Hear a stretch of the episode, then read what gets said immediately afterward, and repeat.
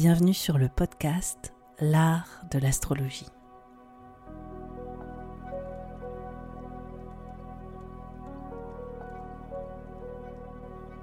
Je me présente, je m'appelle Annabelle, je suis astrologue. Dans ce podcast, j'espère te donner une perspective inspirante sur les cycles que tu traverses pour t'apporter plus de confiance.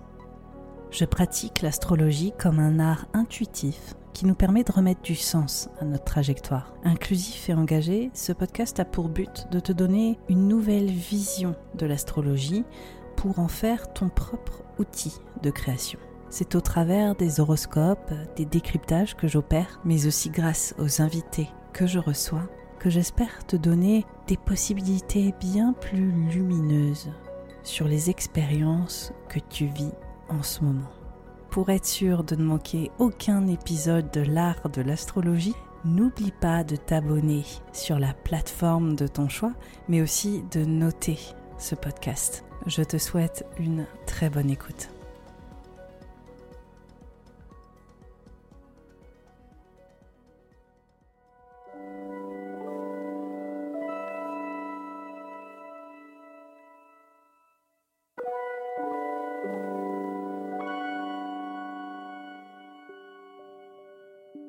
Connais-tu les décans? Les décans sont une sous-division des signes astrologiques en trois parties égales de 10 degrés. Il y a donc 36 décans. Les 36 décans tiennent leur source de l'horloge étoilée égyptienne qui venait cartographier le ciel par le lever des étoiles tous les 10 jours d'intervalle. Cette horloge étoilée qui divise le ciel en 36 parties égales se font à l'héritage mésopotamien et babylonien qui vient diviser le ciel en douze catégories égales et créer l'astrologie telle qu'on la connaît aujourd'hui durant l'ère hellénistique. Malheureusement aujourd'hui, bien qu'on connaisse parfaitement la signification des douze signes zodiacaux, les 36 décans restent plus ou moins Pourtant, les décans viennent ajouter une nuance exceptionnelle aux douze signes zodiacaux et représentent quelque part trois typologies associées à chaque signe, leur apportant des symboliques différentes et des nuances complémentaires. C'est exactement ce que je te propose de découvrir au sein de ce voyage décanique lié aux lunaisons pour aller comprendre les trois visages et les trois facettes de chaque signe astrologique. Pour aller plus loin, je te donnerai aussi chaque carte du tarot associée à chacun de ces décans pour que tu puisses gagner en profondeur sur l'essence des symboliques propres à tes placements astrologiques. Bonjour à tous, bonjour à toutes, on se retrouve pour un nouvel épisode du voyage décanique. Aujourd'hui on va parler du premier décan du signe du lion qui est gouverné par le Soleil en triplicité et par Saturne selon l'ordre planétaire chaldéen. C'est aussi un décan qui fait référence à la carte du tarot, le 5 de bâton. Alors c'est un décan qui est fascinant parce qu'il marque vraiment l'essence du signe du lion, hein, comme euh, à chaque fois je le répète pour les premiers décans de chaque signe, on est sur cette première impulsion euh, qui vient définir le signe dans son essence. Et ce qui ressort là, c'est Saturne et le Soleil qui font une espèce de duo un peu incongru. Saturne qui gouverne le signe où le Soleil est en exil et qui, pourtant, voilà, vient quand même définir le signe du lion, le signe du lion qui gouverne le soleil, voilà pour ceux et qui ne maîtrisent peut-être pas trop les dignités planétaires, etc. Mais tout ça pour dire qu'on a quand même un contraste qui est saisissant, qui est extrêmement intéressant, et qui nous aide aussi à mieux comprendre ce qui vient nourrir la démarche du, du signe du lion et ce qu'il représente. Le signe du lion, on peut le voir sous plusieurs angles, mais en soi, c'est vraiment la conquête de soi, du soi, de l'individualité. Le signe du lion, c'est le processus d'être euh, à l'écoute de nous-mêmes, à l'écoute de notre expression la plus authentique, de savoir la verbaliser, la mettre en avant, euh, l'incarner aussi, juste euh, s'incarner pleinement tel que l'on est. Et c'est finalement une démarche qui est extrêmement difficile. c'est la trajectoire d'une vie, de d'être pleinement soi-même, de ne pas avoir peur, de s'exprimer entièrement, sans compromis. Ça, c'est vraiment l'invitation du soleil et du signe du lion. C'est ce que ces archétypes mettent en avant. C'est aussi la notion de souveraineté personnelle, vraiment d'être le seul lead de euh, qui nous sommes. Et en fait, c'est encore une fois une trajectoire qui est très compliquée parce que entre nos conditionnements, euh, le contexte dans lequel on a grandi, évolué, la culture, et si et ça, on passe beaucoup de temps à déconstruire des choses, à reconstruire des choses, à savoir qui on est individuellement parlant. On est sur un processus initiatique à la recherche de nous-mêmes dans le signe du lion. Et dans l'expérience de nous-mêmes pleinement. Donc euh, là, c'est vraiment ce que met en avant au final ce duo Soleil-Saturne. C'est que c'est pas acquis. C'est pas acquis d'être soi c'est quelque chose qui se construit, qui se bâtit.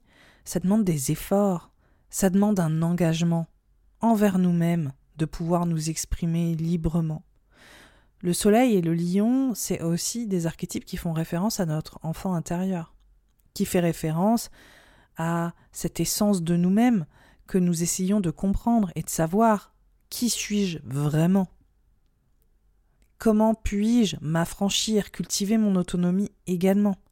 Comment est-ce que je peux me construire selon mes propres termes, mes propres fondations?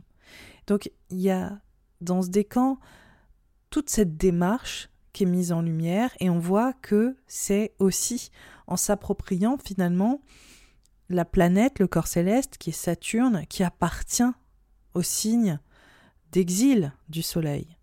Et donc à quelque part l'opposition aussi qui vient se mettre en conflit avec euh, le signe du lion qui est le signe du verso. Le verso qui est gouverné par Saturne hein, traditionnellement et, aussi euh, de manière plus moderne à Uranus. Mais on voit que le signe du verso, c'est un signe qui nous demande aussi à nous conformer à une société, à un contexte euh, lié au groupe et aux pratiques collectives. Donc ça nous montre aussi que notre identité, elle n'existe pas sans les autres que notre identité, elle doit s'adapter à un environnement, à un écosystème particulier. Et comment est-ce que, au tout départ, on apprend aussi à être soi en traçant nos propres limites et en découvrant ce qui nous distingue des autres. Donc la vraie découverte de soi, au départ, c'est en comprenant ce qui fait séparation entre nous et l'autre, et l'altérité, et le groupe, et la société. C'est ce qui aussi nous marginalise, à quel endroit on se sent peut-être ostracisé ou marginalisé, à quel endroit on a l'impression qu'on ne peut pas se conformer, ou quelles sont les choses euh, qui s'imposent à nous en termes de règles ou de structures morales, peut-être aussi euh, des structures liées à nos figures d'autorité. Hein. Typiquement, Saturne, on est sur le patriarcat, euh, ou les figures parentales ce qu'elles nous imposent, ce qui nous convienne, ce qui ne nous convienne pas. Et c'est comme ça, en fait, qu'on apprend à être soi, ou qu'on apprend qui on est. À des endroits où finalement nos émotions, propres au signe du lion, se révèlent et nous apprennent qui nous sommes. C'est ça aussi qui est intéressant avec euh, Saturne, c'est qu'on est sur euh, les planètes sociales. Saturne, c'est euh, une planète qui, qui est guide de manière générale qui a une valeur de guide, qui a une valeur d'enseignant, qui est là pour nous aider aussi, ou nous encourager, ou en tout cas nous éveiller au niveau archétypal à poser les fondations de nos appuis. Et souvent, on les pose par nous-mêmes, on les pose en étant renvoyés à cette individualité, en sachant assumer notre différence. Et donc là, on rejoint en fait finalement des mots-clés qui s'apparentent au verso, qui s'apparentent à la notion structurelle de Saturne. Et ce qui est intéressant, en fait, je l'avais déjà dit dans un autre épisode, c'est qu'avec le signe du verso, comparé au signe du Capricorne, qui sont deux signes gouvernés par Saturne, le Capricorne, c'est un signe qui nous parle des, euh, des, structures où on est à l'intérieur. On est dans l'enclave saturnienne du Capricorne. On est finalement sur cette notion de préservation, de rétention on est euh, dans la norme en fait, où on essaye de tirer notre épingle du jeu dans un système bien rodé et comment est-ce qu'on va pouvoir aussi s'élever euh, dans ce système ou même l'alimenter, comment est-ce qu'on va nous-mêmes poser des fondations et être bâtisseurs dans cette dynamique du Capricorne, cette euh, volonté de structurer notre existence et peut-être aussi de créer des structures qui soutiennent la vie des autres. Dans le signe du Verseau, Saturne il devient totalement différent. Dans le signe du Verseau, on est justement cet espace qui est hors de l'enclave saturnienne du Capricorne. On est sur les outsiders, on est sur la dimension marginale, sur la notion de qu'est-ce qui se passe en dehors des limites qu'on m'a imposées ou qui ont été posées, à laquelle je dois me conformer. Et c'est ça le signe du Verseau. Et on est aussi sur finalement cette euh, opposition entre les figures d'autorité euh, représentées par le signe du Capricorne et le peuple représenté par le Verseau. Et justement les systèmes qui s'opèrent dans ces enjeux collectifs et comment est-ce qu'on peut sentir une fracture parfois entre une hégémonie euh, autoritaire propre à toutes les figures d'autorité qui sont en lead et en même temps ce qui se passe en termes de conséquences sur les règles qui ont été posées auprès du peuple. Donc on voit en fait cette double signification saturnienne qui se révèle au niveau de ce décan. Parce qu'il ne faut pas oublier que finalement, le signe du lion, c'est un signe aussi qui est autocratique. C'est un signe souverain hein, de référence. Et donc là, on voit aussi comment il peut y avoir cette double signification pour euh, les natifs du premier décan, de chercher à s'affranchir peut-être de certaines limites qui ont été imposées, peut-être d'une sorte de domination aussi, peut-être de figures composées des limites, des règles, composer aussi un regard sévère sur leur expression, sur leur, leur façon d'exister, leur façon de se réaliser. Ça peut être euh, systémique, ça peut être euh, intime, parental, ça peut s'opérer à plusieurs niveaux et de sentir qu'on doit lutter pour vraiment exister ou qu'on doit faire face à une forme d'adversité. Et en même temps de se sentir euh, marginalisé pour ça, en fait. Les natifs du premier décan du signe du lion, ils savent vraiment de manière inhérente que l'expression, le fait d'être, c'est pas quelque chose d'acquis, c'est quelque chose qui se conquiert. C'est quelque chose qui doit vraiment se bâtir. Et c'est toute la complexité de ce premier euh, décan du signe du lion qui est, je trouve, éminemment intéressant parce qu'on est sur le processus de cette reconnaissance et finalement aussi le processus du lion d'être pleinement. Et finalement, les premiers jalons de ce processus, on voit qu'ils sont pas forcément faciles.